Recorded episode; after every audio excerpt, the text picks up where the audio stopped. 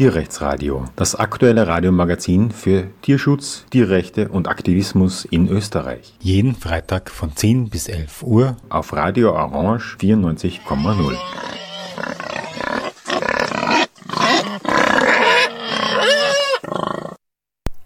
Willkommen zum Tierrechtsradio.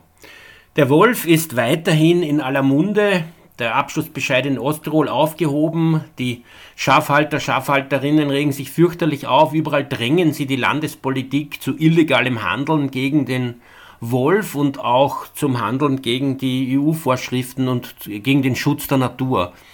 Dagegen stehen auch starke Stimmen aus dem Naturschutz, die sich aber wesentlich nur schüchterner zu Wort melden, wie das mein Eindruck ist. Ich möchte in der heutigen Sendung ähm, auch wieder über dieses Thema reden, aber in einem bisschen geänderten Zusammenhang, nämlich über den Urwald, über unberührte Natur in Österreich. Es wird immer behauptet, der Wolf habe hier keinen Platz, alles ist Kulturland, die Kulturtiere, Schafe, bla bla, stehen mitten im Kulturland und da dürfe ein Wolf nicht her. Eine Frau hat mir übrigens sogar gesagt, allen Ernstes, Wolf ist ein Wildtier und gehört in den Zoo. Das ist die Schrebergarten-Mentalität eines Teils unserer Gesellschaft, dass das Wilde, das Natürliche weggesperrt gehört und alles unter menschlicher Kontrolle stattfinden soll. Ja, und meine Kollegin Niki Staudenherz, die auch in einem freien Radio in Innsbruck arbeitet, hat mich interviewt zum Urwald. Sie ist mich besuchen gekommen hier in der Obersteiermark und ist mit mir drei Tage durch die Urwälder gewandert. Ich habe ihr immer wieder neue Flächen gezeigt und sie hat mich mitten im Regen, es hat jeden Tag geregnet, im Urwald zum Urwald interviewt. Ja, wir sind da in der Steiermark im Urwald, ja. Man glaubt es kaum, es gibt sogar in Österreich auch Urwälder. Neben mir steht der Martin Balluch, Obmann vom Verein gegen Tierfabriken. Er ist sehr, sehr viel in den Bergen, in den Wäldern unterwegs und auch sehr viel in Urwäldern. Und Martin, äh, jetzt frage ich dich gleich einmal, wie kommt es eigentlich dazu, dass so Urwälder erhalten geblieben sind? Ja, also ein Urwald ist ein Wald, der nie vom Menschen geschnitten oder genutzt worden ist. Und das ist natürlich erstaunlich, wenn hier Menschen seit Tausenden von Jahren leben und Segen haben, ähm, seit der Eisenzeit wahrscheinlich, ähm, dass sie noch immer Teile von Wäldern nicht genutzt haben, obwohl das so alles so dicht besiedelt ist. Aber zum Glück gibt es eben so versteckte Fleckchen. Nur leider sind sie halt alle sehr klein. Ähm, aber es gibt versteckte kleine Wäldchen, die durch Felsen geschützt sind oder weil sie in so einem steilen Abhang sind, wo eben so viele Felsen auch ähm, den Zugang behindern. Aber es gibt auch den ganz großen Urwald, den, also Verhältnis zu anderen, den ähm, großen und kleinen Rotwald am dem Fuß vom Dürnstein in Niederösterreich. Und der Wald ähm, ist immer, immerhin über 300 Hektar groß, der Urwald, der größte im Alpenbogen. Und der ist durch einen Zufall, wenn man so will, erhalten geblieben, weil zwei Stifte, die damals die Großgrundbesitzer waren, vor hunderten von Jahren, gestritten haben darüber, wem dieser Teil des Waldes eigentlich gehört. Und deswegen hat keiner es gewagt, ihn zu schneiden und zu fällen. Und so ist er stehen geblieben. Leider vor ein bisschen mehr als 100 Jahren war er noch viermal so groß oder fünfmal fast.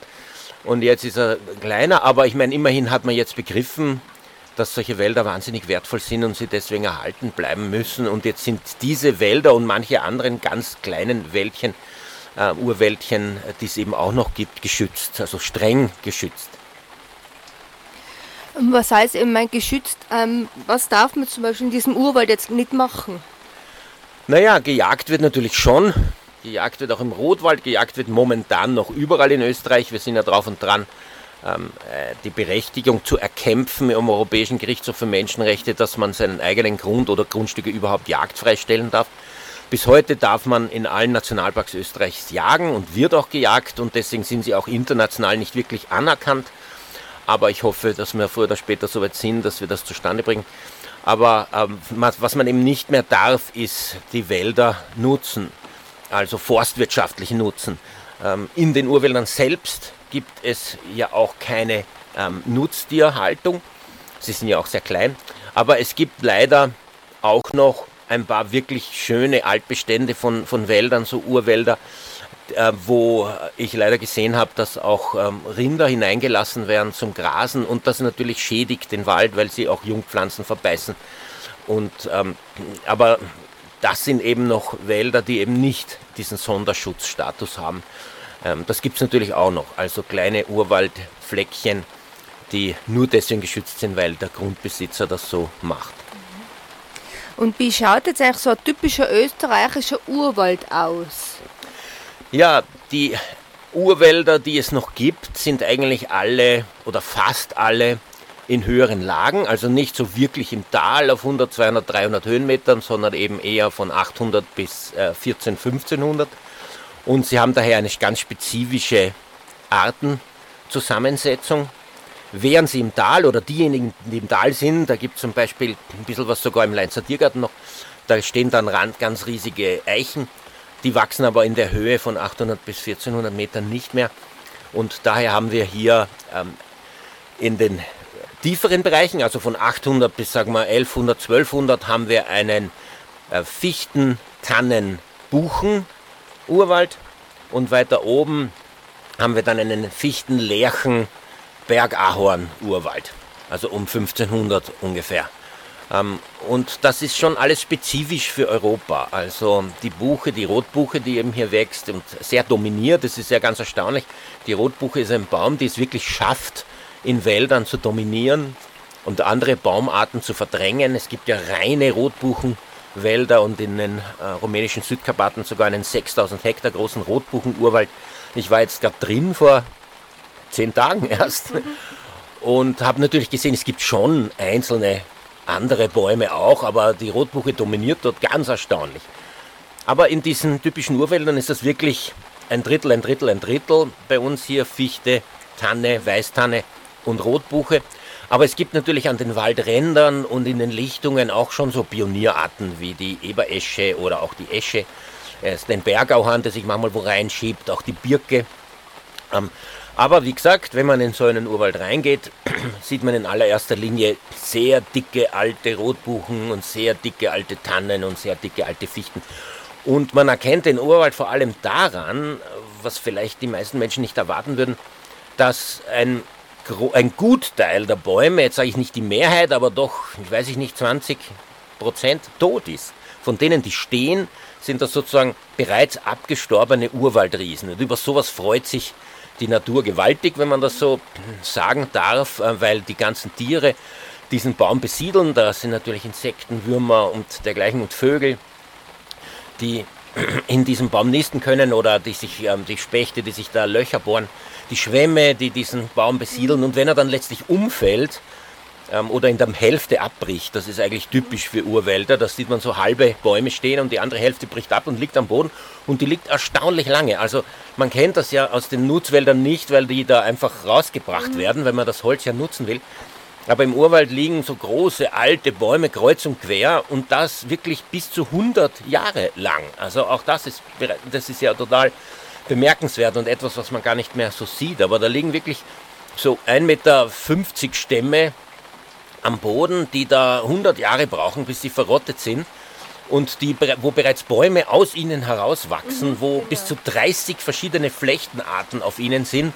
Moose, die verschiedensten Blumen wachsen auf ihnen. Sie tun also noch im Tod ähm, die Artenvielfalt fördern in diesem Wald und, und gehen also so langsam über hunderte Jahre eben langsam erst in, in diesem äh, Ökosystem sozusagen auf. Also das ist ganz spezifisch für Mitteleuropa, weil wenn man ein bisschen in den Norden geht, äh, hört die Weißtanne zum Beispiel schon auf ähm, und die Bäume ab der Höhe, sagen wir von Lettland, der nördlichen Breite von Lettland, sind ähm, mehrheitlich Fichten und Birken und vielleicht Espen und ähm, die sind, ähm, und Kiefern gibt es natürlich auch, aber die sind echt nicht mehr als 20 cm dick.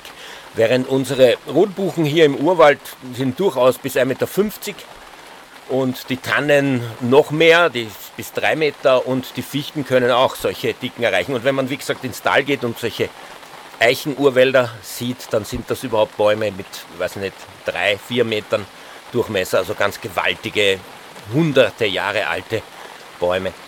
Am Berg, also auf 800 bis 1500 Meter, wachsen sie ja langsamer. Da gibt es ja nur kürzere Vegetationsperioden, wo so ein Wachstum stattfinden kann.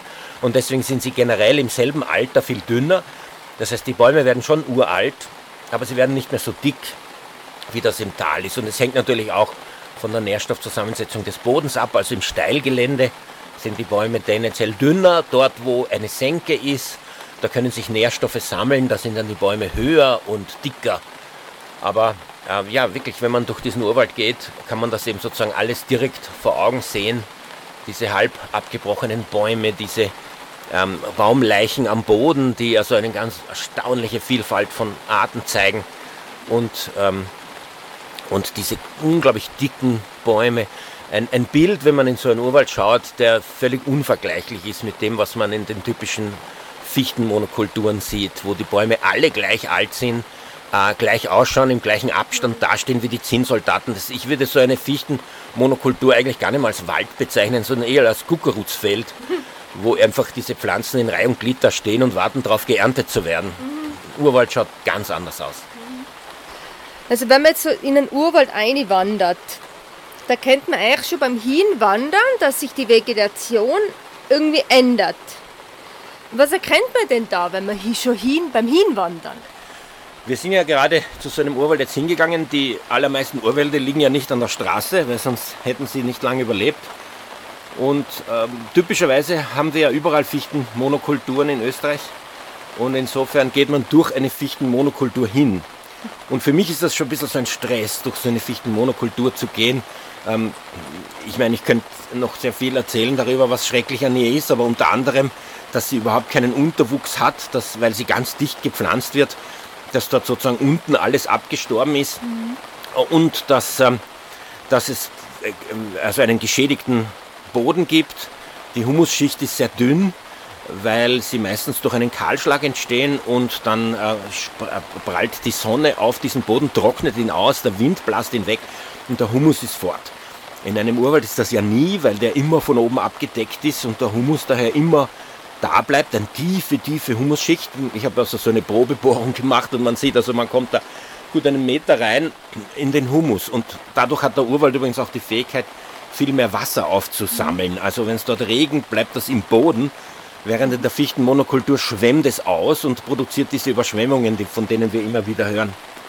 Gut, und jetzt gehen wir also durch diese Fichtenmonokultur hin. Man muss sich vorstellen, wie ein Kuckurutsfeld, da stehen überall diese, diese Fichten ähm, äh, gleich dick, gleich alt, gleicher Abstand und der Boden tot, also überhaupt keine Jungbäume.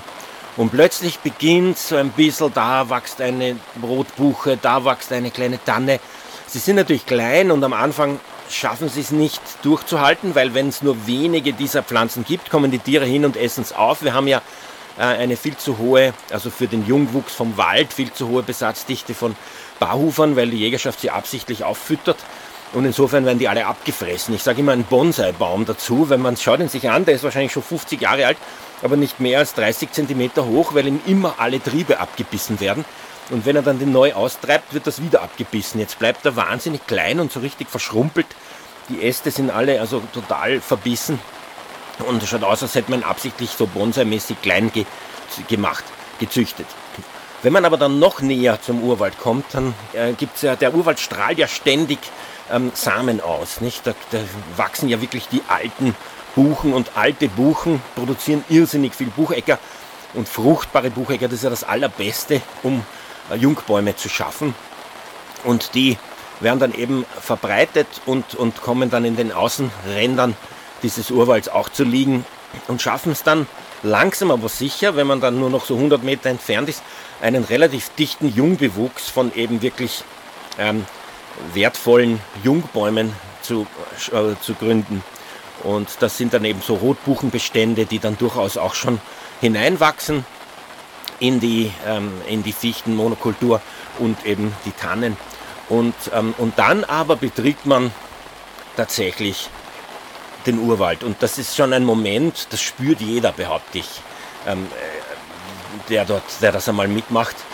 Plötzlich steht man unter diesen dicken alten Bäumen. Also ich weiß nicht, jemand, der, der ähm, die Denkmalgeschichte vielleicht wertschätzt, und so eine alte Kirche sieht, so einen alten Dom oder irgendein altes Gebäude, das tausend Jahre schon hier steht, da steht man vor einer, mit einer gewissen Achtung, einem gewissen Respekt davor. Und mich erinnern diese hunderte Jahre alten Bäume, das sind ja 600 Jahre alte Tannen, ein bisschen an diese, an diese alten Gebäude. Man steht da vor, vor, also mit offenem Mund vor diesem Wesen, das also schon uralt war, wie die Maria Theresia hier geherrscht hat. Und ähm, und, und wie, wie, so ein Dom stehen diese Gebäude, stehen diese, ähm, stehen diese Bäume vor dir. Und du, du traust dich fast nicht mehr gehen, sondern nur noch auf Zehenspitzen, weil du das Gefühl hast, du betrittst einen heiligen Boden, wenn man das so sagen darf, ein bisschen so halt in Assoziation von unserer christlichen ähm, Kultur, wo wir herkommen, dass man also so wirklich ganz vorsichtig nur noch geht und ja nichts kaputt machen, nichts verändern, weil es so unglaublich atemberaubend schön ist und in sich äh, geschlossen und, und, so, ähm, und so, so perfekt wirkt. Nicht? Und obwohl es für das Schrebergartenauge ein komplettes Chaos ist, nicht? Weil da liegen die Bäume kreuz und quer und übereinander und in diesen Bereichen, wo eine alte, eine alte Buche umgefallen ist zum Beispiel, streben die jungen Buchen nach oben. Man sieht also richtig, wie sie einen Wettkampf führen, die erste zu sein, die oben dann die Krone bilden darf. Und da ist dann ein ganz dichter Bewuchs und wenn man da durch will, dann muss man sich schon schlängeln. Während in den anderen Bereichen äh, des, des Urwalds, wo, wo die, die Kronen geschlossen sind, kann man eigentlich ganz leicht gehen, außer dass man immer wieder über so einen 1,50 Meter Baum hupfen muss, was ja auch nicht so einfach ist, aber ansonsten, der also tot am Boden liegt. Aber ansonsten kann man da eigentlich sehr, sehr leicht gehen und man sieht auch ziemlich weit. Also ähm, eine, ein, ein erstaunliches Erlebnis, wenn man das macht. Und ähm, ja, und ähm, wie gesagt, atemberaubend. Und man fragt sich, wie toll das wäre, wenn man jetzt sozusagen wirklich einen, soweit das Auge reicht, Urwald betreten könnte. Stattdessen sind das halt immer nur so kleine Fleckerl. Wie gesagt, der größte ist 300 Hektar, aber die typischen sind eher 30 Hektar. Also so winzig, dass wenn man 10 Minuten geht, ist man schon wieder draußen auf der anderen Seite. Und das ist natürlich schon irgendwo traurig, das muss man sagen. Dabei wären die eben die Urwälder wahnsinnig wichtig ähm, für den Artenhalt, für den Schutz der Ökosysteme gegen die Überschwemmung und und und und insbesondere den Klimawandel, weil wir halt die Fichten bei uns züchten, die überhaupt nicht klimaresistent sind. Sie gehören ja nicht auf den Boden hier. Das sind Bäume, die in der Arktis wachsen oder eben bei uns, wo sozusagen die Arktis ähm, auf 1500 Meter Höhe beginnt. Dort gehören diese Fichten hin. Aber hier herunten, also 500 Meter tiefer, da ähm, passen sie nicht hin. Sie haben eine Struktur wie ein Regenschirm, weil sie typischerweise in Gegenden stehen, wo es sehr viel regnet. Und, ähm, und da, da, wenn das Wasser oben auf sie drauf fällt, rinnt so ab wie einem Regenschirm und fällt dann so meterweit von ihrem Stamm am Boden, damit sie eben nicht zu viel Wasser bekommen. Aber wenn dann eine Trockenheit kommt, sind sie die Ersten, die umfallen und belastet sind. Abgesehen davon brauchen sie kältere Temperaturen, jetzt wird es immer wärmer, jetzt sind sie immer schwächer. Und so kommt der Borkenkäfer, der Fichtenborken. Es gibt ja für jede für jede Baumart einen eigenen Borkenkäfer, mhm. aber nur der Fichtenborkenkäfer macht diese großen Schäden, weil bei uns diese Fichten eben so schwach werden und nicht mehr in der Lage sind, den Borkenkäferbefall zu bekämpfen. Also eine gesunde Fichte, wenn die angebohrt wird durch den Borkenkäfer, verschließt sie das sofort mit Harz mhm. und ähm, ist damit gerettet. Aber wenn sie zu schwach ist, das zu machen und der Borkenkäfer es schafft, ein Loch zu bohren, merken das die anderen, kommen dazu, bohren weiter und mhm. in kürzester Zeit ist dieser Baum tot. Und ich habe das einmal gesehen, wie also diese Borkenkäfer an diesem Baum sitzen und ähm, die, die Rinde sozusagen völlig zerstören. Und dann merken sie, der Baum ist tot und sie können dort nicht mehr essen. Und dann kommt so ein mhm. fast, ähm, also ein sichtbarer Schwarm dieser Borkenkäfer, fliegt aus diesem Baum heraus Wahnsinn. und in den nächsten hinein. Und zack, zack, zack, zack, zack, landen sie mhm. alle dort und fressen den auf. Und in kürzester Zeit hat man eine Gruppe von 20, 30 mhm. Bäumen, die alle ähm, Tausende Borkenkäfer ähm, tragen und die, die sterben. Und ähm, in der Forstwirtschaft ist das jetzt das große Problem. Es gibt sogar eine gesetzliche Verpflichtung, die Bäume, wenn sie befallen sind, sofort zu fällen und zu entrinden und abzutransportieren, damit die Borkenkäfer da gestoppt werden. Aber das Ganze könnte man sich ersparen, wenn man einen Urwald hätte oder einen wenigstens urwaldnahen Wald. Mhm. Also es, es wäre ja schon super, wenn man Wälder außer Nutzung stellt und wieder zum Urwald werden lässt. Das braucht übrigens hunderte von Jahren, also bis die wieder so eine Artenstruktur schaffen und bis diese alten Bäume wieder dominieren. Ähm, und deswegen besser bald anfangen als zu spät. Aber der Borkenkäfer ist, wenn man so will, der beste mhm. Verbündete von jenen, die den Wald schützen wollen, mhm. weil der bringt nämlich genau diese Fichtenmonokulturen um, die der große Schaden am mhm. Wald sind. Ja, das haben wir ja gestern gesehen, da sind wir schon eben in die Nähe von einem Urwald gegangen und sind am Boden waren die, die Fichten waren alle kaputt, abgeknickt und die, ja, die Buchen, die sind alle stehen geblieben. Das war echt irre, man hat das richtig gesehen, ja. Ja, das mhm. ist ganz toll gewesen zu sehen gestern. Da war ein Buchen, ein, ein Borkenkäferbefall von den Fichten in einer Fläche von wirklich zwei, drei Hektar, würde ich sagen, was außergewöhnlich viel ist. Und alle Fichten waren tot und es sind nur die Tannen und die Buchen stehen mhm, geblieben. Ja. Obwohl das kein Urwald war, also Urwaldbäume sind da schon resilienter, sondern es waren halt eine mehrheitlich Fichten, die sind halt natürlich irgendwann einmal geschlägert worden, aber es war schon ein ziemlich schöner Altbestand, mhm. muss man sagen. Also ein Wald am Weg zum Urwald und die Borkenkäfer helfen dort jetzt, weil mhm. sie natürlich diese Fichten entfernen und dadurch den Platz schaffen für Buchen, weil dort, mhm. wo die Fichten am Boden gelegen sind, sind die Buchen schon in die Höhe geschossen, ja, genau, das die ja toll. sozusagen ja. unberührt bleiben. Und mhm. Buchen, die, die zwischen so Bäumen wachsen, sind auch geschützt vom Verbiss. Mhm. Da kommen Hirsch und Rehe nicht so leicht hin und deswegen wachsen die besonders gut. Also mhm. das ist auch ein großer Vorteil, wenn man Bäume, tote Bäume liegen lässt, ähm, weil sie dann eben den Jungwuchs total fördern. Also mhm. dort, wo der Baum wirklich noch am Boden liegt, wachsen die Jungbäume viel leichter, als wo es ein freies Feld ist, wo man alles entfernt hat. Mhm, genau.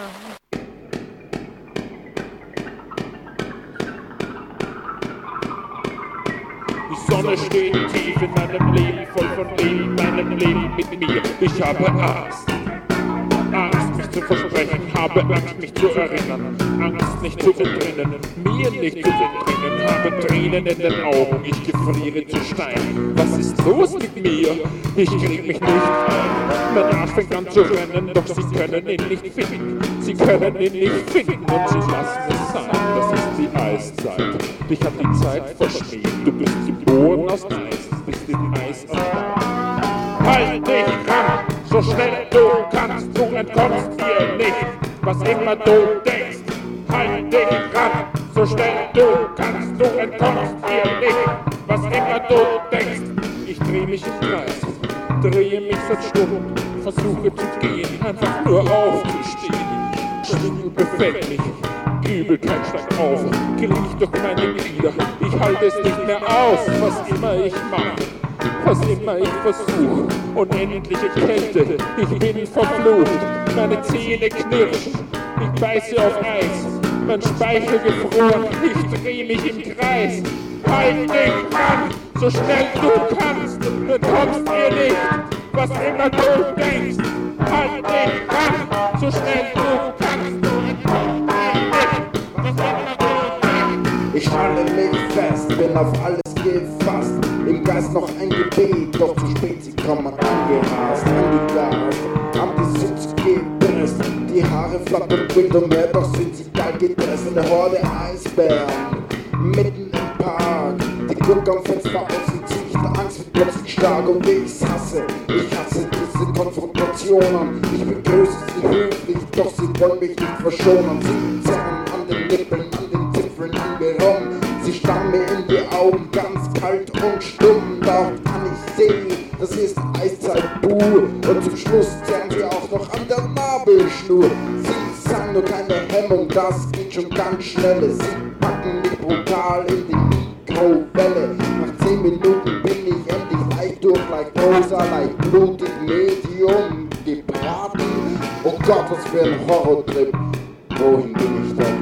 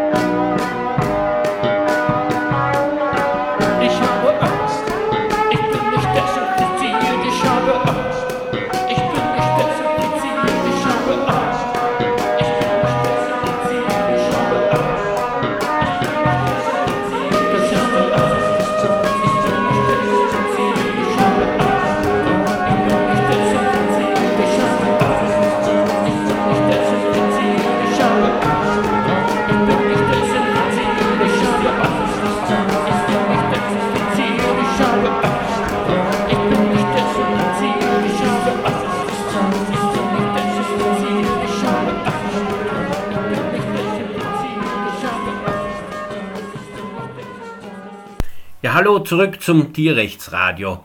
Unser Thema heute ist der Urwald. Meine Kollegin Niki Staudenherz interviewt mich im Regen mitten in einem Urwald in der Obersteiermark, den ich ihr gezeigt habe. Wir sind drei Tage durch diese Wälder gewandert.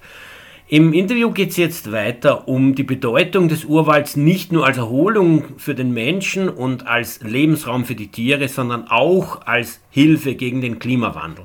Du hast eh schon ein bisschen angesprochen, und zwar in dem Klimawandel. Wie, inwieweit sind jetzt diese Urwälder resistenter ähm, gegen diesen Klimawandel als diese eben Fichtenmonokulturen?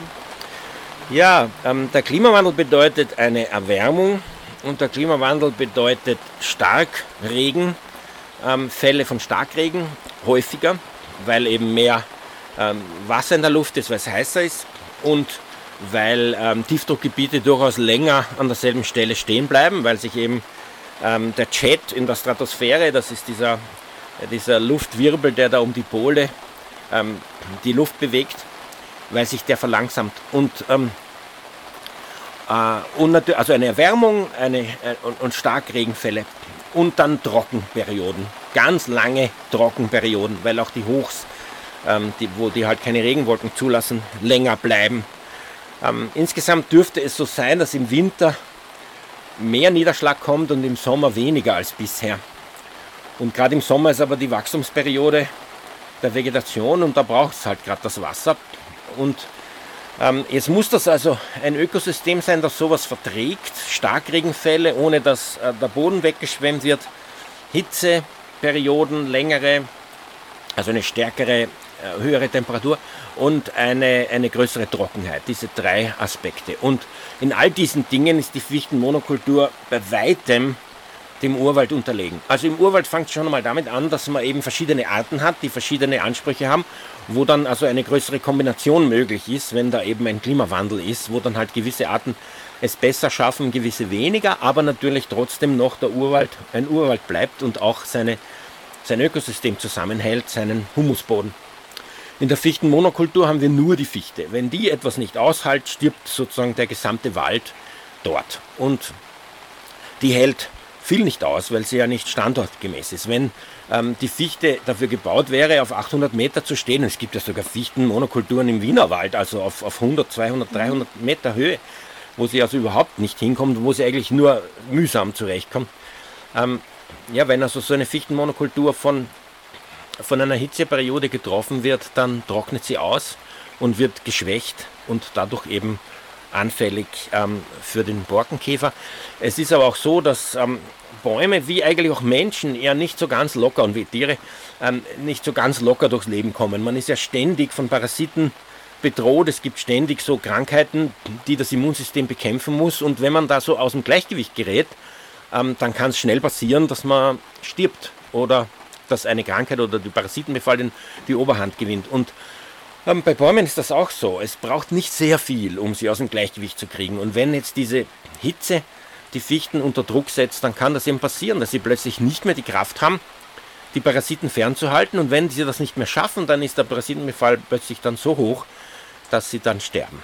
Und äh, dazu kommt eben die, die, äh, die Trockenheit, wie gesagt, ich habe schon erzählt, dass die Fichten, ähm, also wenn man, ein Tipp, wenn man im Regen unterwegs ist, dann unter eine Fichte stellen, weil die ist eben wie ein Regenschirm gebaut, absichtlich so, äh, von der Evolution vorgesehen, dass wenn der Regentropfen oben drauf fällt, dann hupft er von Nadel zu Nadel immer weiter weg vom Stamm, bis er ganz unten drei Meter vom Stamm entfernt auf den Boden fällt. Das heißt, unten, unter der Fichte, direkt um den Stamm herum, kommt möglichst wenig Wasser hin, weil sie eben eigentlich äh, üblicherweise in Bereichen steht, wo es sehr viel regnet und wo man eher das Problem hat, zu viel Wasser zu haben. Wenn jetzt die Trockenperiode kommt und der, das bisschen Regen, dann haltet die Fichte auch noch das bisschen Regen ab von, seinem, von ihren Wurzeln und die Folge ist, dass sie eben Riesenprobleme bekommt. Ähm, Hitze, Trockenheit, dann ähm, der Boden.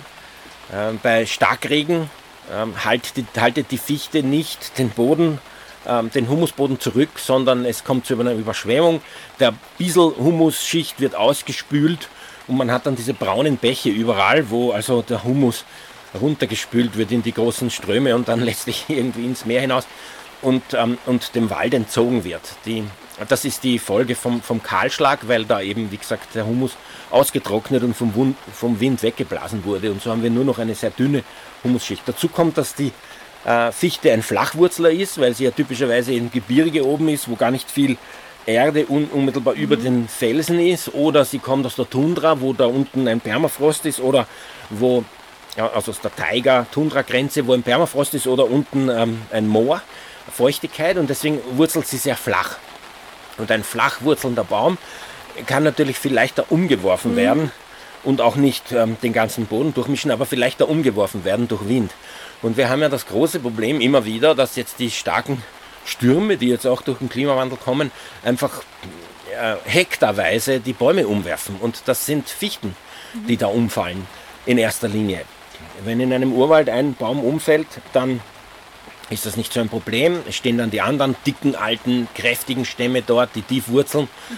Aber äh, wenn alles die Zinnsoldaten sind im gleichen Alter und mit flacher Wurzel, dann fliegt der eine Baum am anderen und am dritten und wie ein Domino fallen die alle um. Mhm. Und dann hat man hektarweise, manchmal sogar zig hektarweise, umgefallene Bäume, die ähm, natürlich dann zunächst noch am Leben, weil sie ja an den Wurzeln sind und dann von Borkenkäfern befallen werden und ähm, typischerweise was die Forstindustrie dann macht, ist, sie baut eine riesenmächtige Forststraße hin, wo diese wahnsinnig großen Harvester fahren können, die auch für immer bleiben. Diese Forststraßen entfernt man ja nicht, mhm. Die auch zum Teil durch sehr sensible Ökosysteme geführt werden. Und dann ähm, holt man sich diese ganzen Stämme. Übrig bleibt ein Kahlschlag, der wieder den Boden zerstört. Ähm, und durch den Klimawandel noch einen größeren Druck auf die Natur und auf den Wald ausübt. Wie gesagt, weil die Hitzeperiode wieder den Boden austrocknet, weil das Überschwemmen wieder das bisschen Humus wegschafft. Und ähm, wir haben äh, ja diese Probleme, die es der Klimawandel mit sich bringt, noch verstärkt.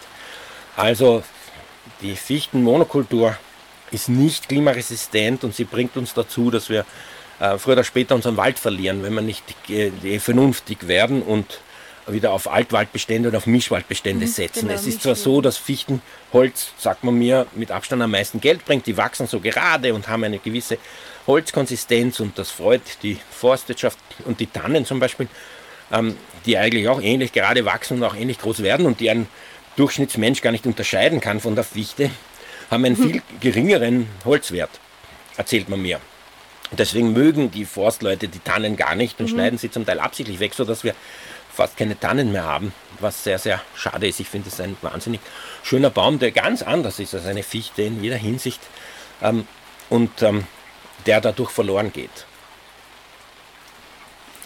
Eben genau, du hast jetzt eh schon die Tannen angesprochen.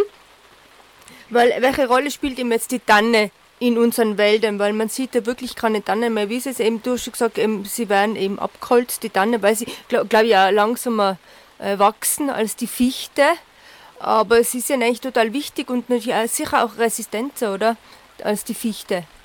Tannen. Absolut. Ähm, Tannen sind ganz, ganz andere Bäume als Fichten. Ähm, Fichten wachsen ganz oben, Tannen wachsen eigentlich unten. Auch im Wienerwald gibt es zum Beispiel viele Tannen. Also in Wäldern, wo man mit der Forstwirtschaft aufhört und die Jagd ähm, äh, zum Beispiel im Mauerwald bei Wien nicht mehr stattfindet, aber viele Leute spazieren gehen, sodass die Rehe und Hirsche eher woanders sind und die Wildschweine, da sieht man, wie wahnsinnig viel Tannen, Weißtannen nämlich aus dem Boden kommen.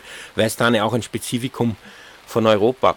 Und die Tanne mag zwar ähnlich ausschauen wie eine Fichte, aber es gibt wahnsinnig viel Unterschied, wie gesagt. Während sie natürlicherweise weiter unten vorkommt und eigentlich ab 1200 Meter gar nicht mehr existiert, ähm, beginnt die Fichte erst in dieser Höhe. Die Tanne ist ein Tiefwurzler, sie schiebt also die Wurzeln tief in den Boden hinein, steht daher fest im Boden und schützt auch den Humus dort. Die Tanne hat nicht diese Eigenschaft wie die Fichte, dass sie das Wasser nach außen treibt, sondern sie, äh, sie leitet das Wasser quasi nach innen. Es ist so, dass wenn man unter einer Tanne steht im Regen, dauert es einmal zehn Minuten, bis die ersten Tropfen kommen, weil die hupfen ja von einem, ähm, einem ähm, Nadel zum anderen. Aber sie werden zielgerichtet zum Stamm gebracht. Man sieht oft auch den Stamm, das Wasser mhm. runterrinnen, ähm, sodass sie unten um die Wurzeln überall die Feuchtigkeit lässt hinkommt. Also wenn man unter einer Tanne im Regen steht, dann ist zehn Minuten nichts und dann steht man in der Dusche. Während wenn man unter der Fichte im Regen steht, kommt da also nie Wasser hin. Stimmt, ja. ja. Das ist ein, mhm. ein, ein ganz äh, großer Unterschied. Ja, und ähm, die Tanne kann also, also sie sollte eigentlich 40 Prozent der Bäume ausmachen hm. in Österreich. In, in, Wahrheit ist sie im, also im ganz kleinen Prozentbereich. Die österreichischen Bundesforste auf meine Anfrage haben mir gesagt, ihr Ziel ist 6% Tannen von den mhm. Bäumen, was ja ein Witz ist. Ja. Und daraufhin habe ich gefragt, wann? Mhm. Und da habe ich gesagt, in 100 Jahren, in 100 Jahren 6 Prozent, 6 Prozent der Bäume, weil es halt nur, also nicht gezielt pflanzen, sondern halt möglichst schonen und nicht mehr umbringen. Das Problem an der Tanne war, dass sie eben durch die äh, Betätigungen des Menschen sehr bedroht worden ist. Da gab es das große Waldsterben an den Tannen aufgrund von ähm, den Abgasen aus der Industrie und aus dem Motor, bis man eben draufgekommen ist, dass das so ist und dann einen Katalysator eingebaut hat, sodass mhm. das also nicht mehr das große Problem ist. Aber bis dahin sind die Tannen weggestorben und man hat sie, wie wir schon gesprochen haben, absichtlich entfernt, weil sie nicht so ein wertvolles Holz haben.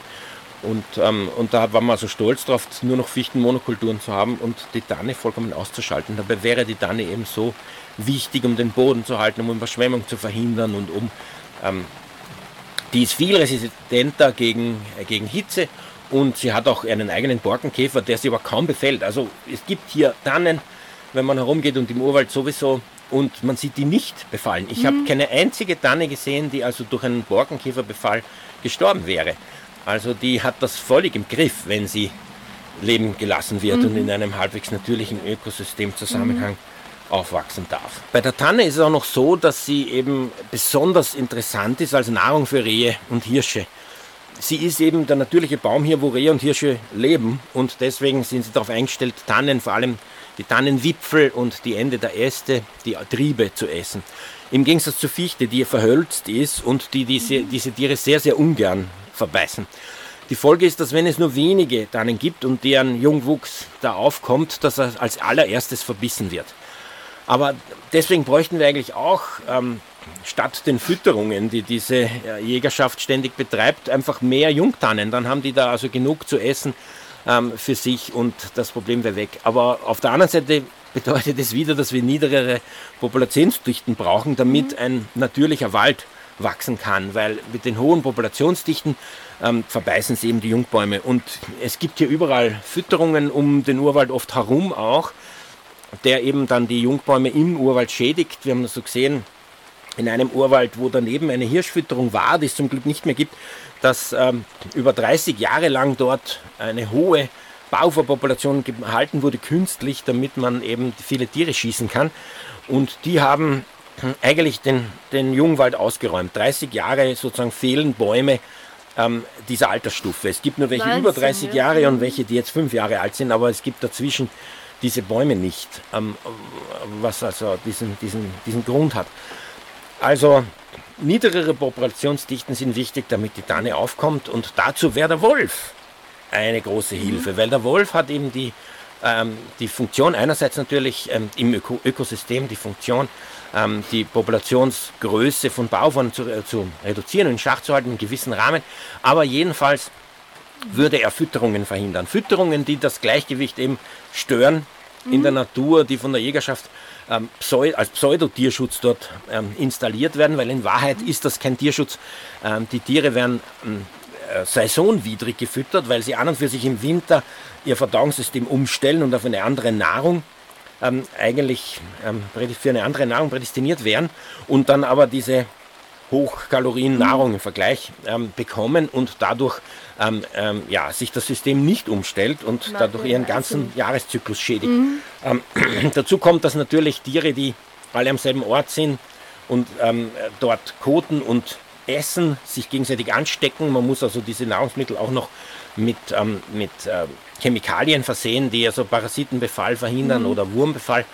Und, ähm, und zusätzlich breiten sie sich nicht flächig aus über den Wald oder das Ökosystem, sondern bleiben immer in der Nähe der Fütterung. Was mhm. brauchen sie denn herumgehen, wenn dort immer das ja, Essen genau. hinkommt? Mhm. Die Folge ist, dass die, die Tannen um diese Fütterungen immer alle komplett tot sind. Also mhm.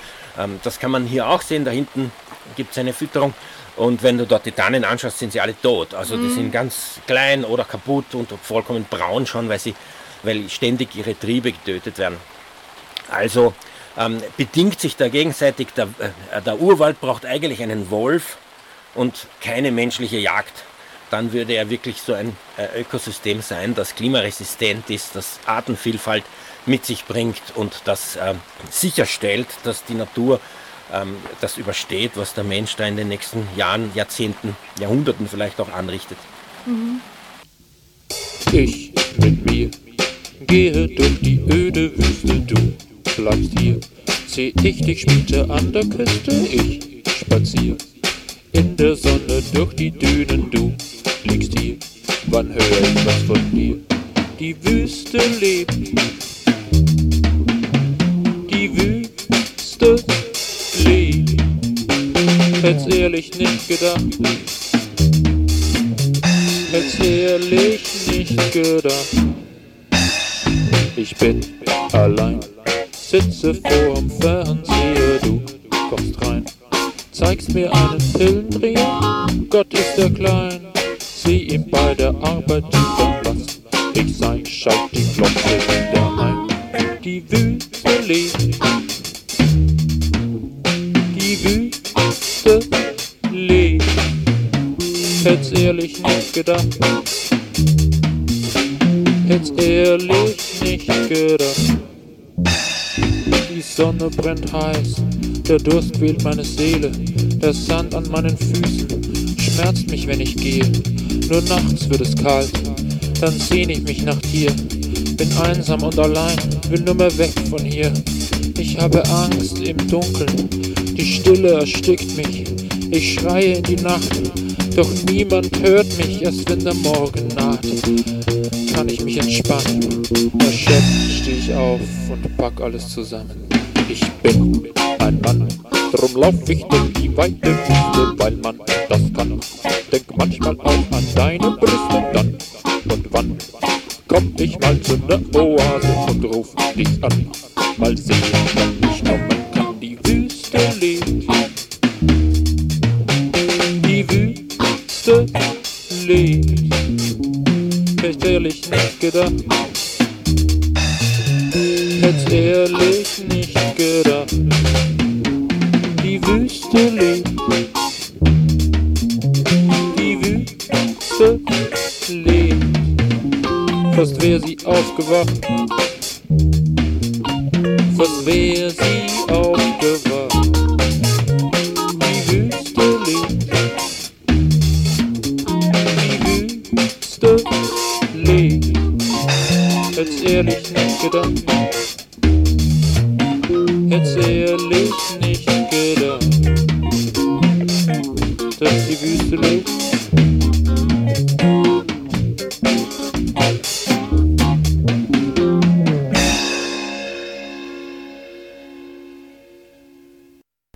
Zurück zum Tierrechtsradio. Wir sprechen heute über die letzten Urwaldreste, die es doch auch in Österreich noch gibt. Meine Kollegin Niki Staudenherz vom VGT hat mich in der Obersteiermark besucht und ist mit mir drei Tage lang durch so Urwaldreste oder auch größere Urwaldteile, zum Teil geschützt, zum Teil nicht wirklich noch geschützt, gegangen und hat also diesen Urwald erleben können. Sie hat mit mir ein Interview geführt im Regen, es hat die Tage durchgeregnet, mitten im Urwald drinnen. Und wir haben eben darüber gesprochen bereits, was äh, ein Urwald eigentlich ist und was er für eine wichtige Rolle im Ökosystem spielt. Ähm, jetzt noch zum dritten Teil dieses Interviews. Und warum ist jetzt eigentlich so wichtig, dass man diese Urwälder schützt? Ja, einerseits sind sie ja unser, sozusagen unsere, unser Erbe, das wir für die nächsten Generationen nicht nur der Tiere und der Pflanzen, sondern auch der Menschen erhalten müssen, in meinen Augen. Das ist unsere Verpflichtung. Es ist eine Katastrophe, wenn wir alles ähm, wegschneiden, was da gibt und nur noch nutzen, nutzen, nutzen. Auf der anderen Seite, wie gesagt, brauchen wir, um unsere Ökosysteme und unsere Natur zu schützen gegen solche Änderungen wie den Klimawandel und solche Bedrohungen, brauchen wir, schätzen Experten, Expertinnen, mindestens 20 bis 30 Prozent ungenutzte, möglichst urwaldnahe Flächen in Österreich. Dazu kommt, dass der Klimawandel ja durch CO2, durch Kohlen, äh, Kohlendioxid getrieben wird. Und das ist aber genau das, was die Bäume ansetzen in ihren Stämmen. Nicht so ein dicker alter Urwaldriese hat wahnsinnig viel Kohlendioxid da drin. Jedes seiner grünen Blätter tut ununterbrochen Kohlendioxid aus der, Er- aus der Luft saugen und in Sauerstoff umwandeln. Das muss man bedenken. Wenn man durch so einen Wald geht, geht man durch eine Unzahl winziger Sauerstoffquellen, die ständig Sauerstoff ausspucken. Und wer mal im Spital war und Schmerzen hat und so weiter und du kriegst dann so einen Sauerstoff umgehängt, um dich zu kräftigen, der weiß, wovon ich rede, weil im Wald kriegst du das ununterbrochen, natürlich, von diesen ganzen Blättern und, und Nadeln auch, die, die ständig Sauerstoff in die, in die Nase blasen. Und deswegen ist man wahrscheinlich dort auch so fröhlich und, genau. und da hat man dort so eine Erholungswirkung, weil da so ständig diese Wirkung. Dazu kommt, dass wir ja also wir brauchen viel Wald, äh, um Kohlendioxid aus der Atmosphäre zu ziehen. Und zwar, man darf das nicht unterschätzen, das sind irre Mengen. Also wenn wir Österreich aufforsten würden, dann könnte man damit den gesamten, äh, den gesamten Teil, also den gesamten Kohlen, äh, Kohlendioxidausstoß von Belgien und Österreich, hat jemand ausgerechnet, kompensieren.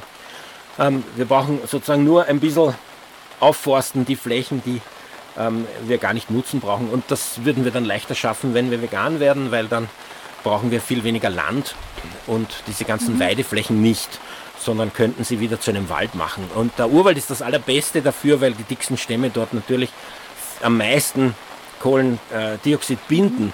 Und das wäre also ganz großartig. Und ähm, dazu kommt genau, dass wir ja auch ein, ähm, ein Feinstoffpartikelproblem in der Luft haben. Ähm, Diesel, die Katalysator frei durch die Gegend fahren, pulvern ständig ähm, kleine Partikel in die Luft, die, wenn man sie einatmet, äh, sich nadelförmig in die Lungen bohren. Dasselbe jedes offene Feuer oder auch verschiedenste, ähm, verschiedenste Verbrennungen, die das ähm, mit sich bringen. Und der Wald, die Blätter vom Wald filtern diese Feinstoffe heraus. Also ein so ein großer alter Urwaldriese, ich kann jetzt die Zahl nicht aus dem Kopf sagen, aber filtert Tonnen von solchen Stoffen über das Jahr heraus und säubert die Luft.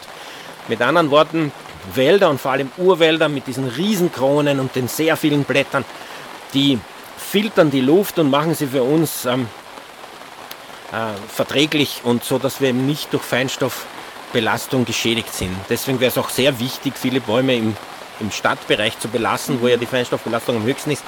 Aber hier draußen im Wald ähm, kann man eben wesentlich freier atmen.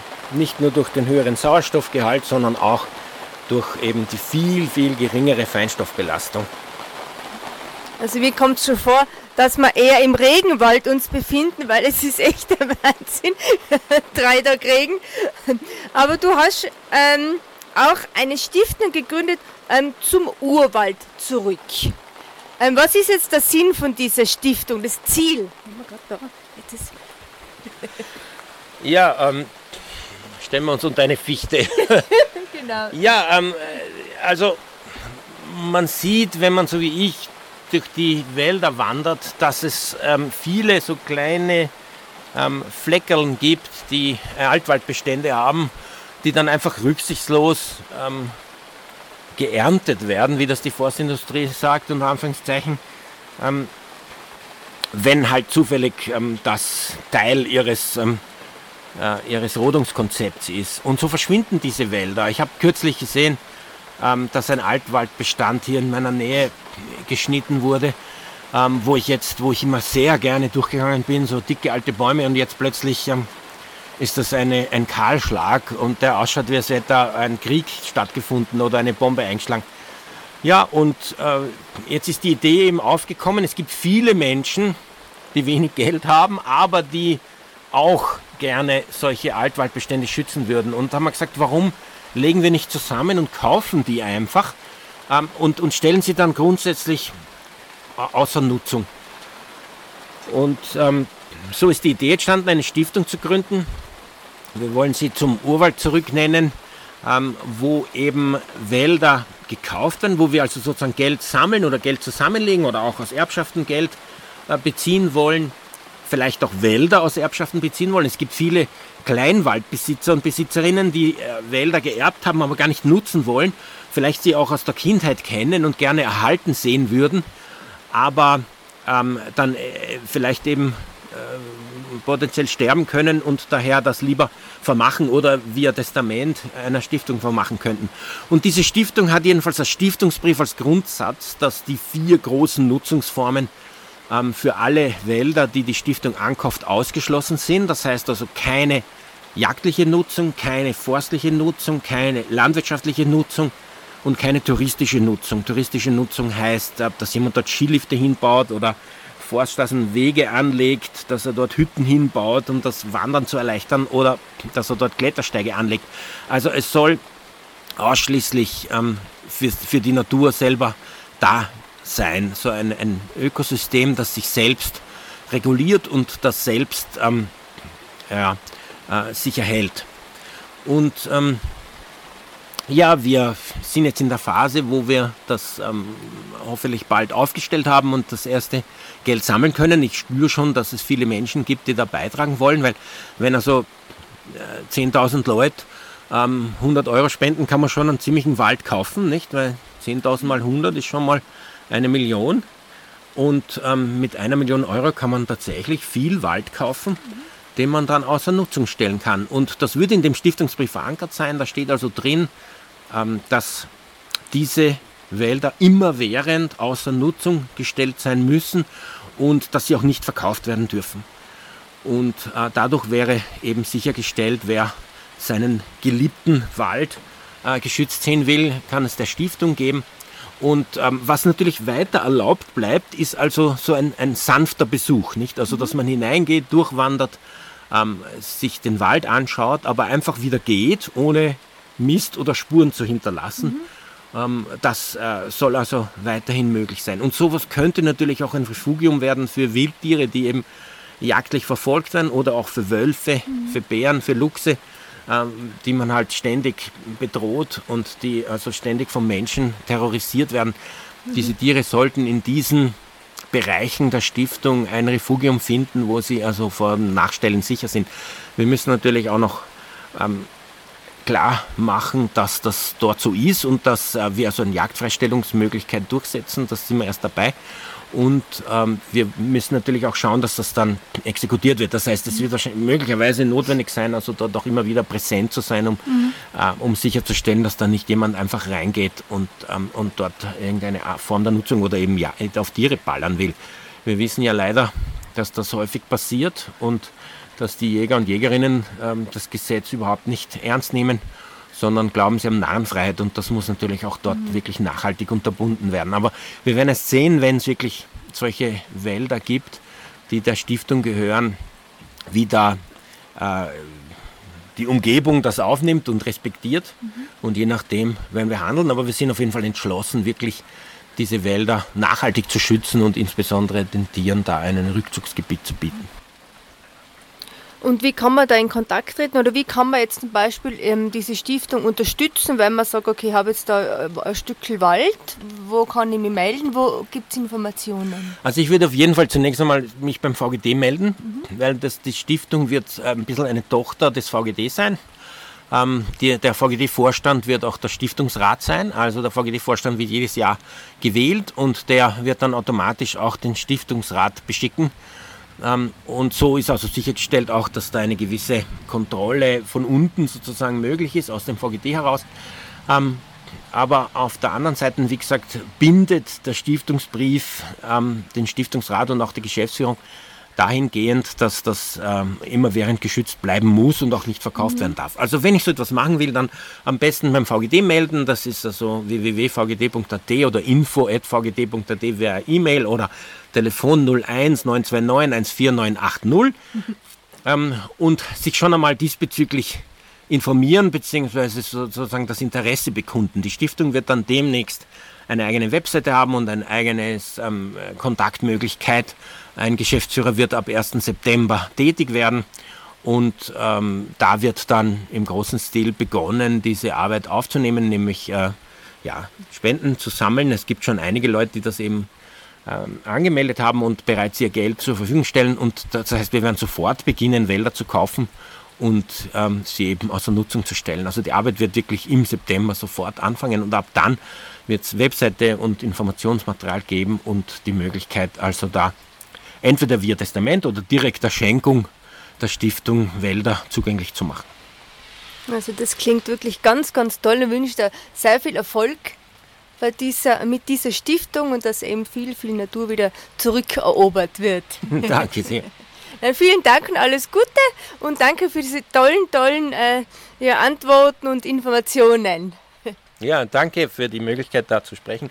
Und ich freue mich, dass du unsere Urwälder besuchst und dir selber anschaust. Das ist wichtig, es selbst erlebt und gesehen mhm. zu haben, damit man wirklich zu schätzen lernt, was das bedeutet, so ein Urwald mhm. und was das für eine wahnsinnig tolle Natur ist. Mhm. Ja, es war echt, echt total toll, da durch diese Urwälder zu gehen. Immer ganz anderer Wald, diese Ruhe, einfach nur Tiere kann so einem Menschen begegnen. Das war wirklich ein ganz ein tolles Erlebnis. Und wir werden wiederkommen. Sehr gut, danke. Das war unser Gespräch im Urwald in der Obersteiermark und im südlichen Niederösterreich.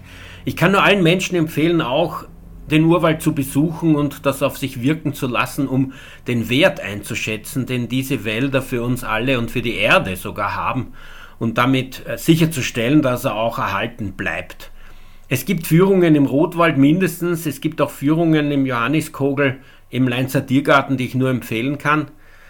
Und ich denke mir fast, vielleicht sollten wir auch in der Obersteiermark Führungen in die Urwälder machen. Früher war es bei den Führungen so, dass man den Forstleuten gezeigt hat, wie grauenhaft ein nicht kultivierter Wald ist. Heute das Gegenteil, heute bewundert man auch in Forstkreisen den Urwald. So soll es bleiben. Für die Sendung verantwortlich Martin Bauer. Tierrechtsradio, das aktuelle Radiomagazin für Tierschutz, Tierrechte und Aktivismus in Österreich. Jeden Freitag von 10 bis 11 Uhr auf Radio Orange 94,0.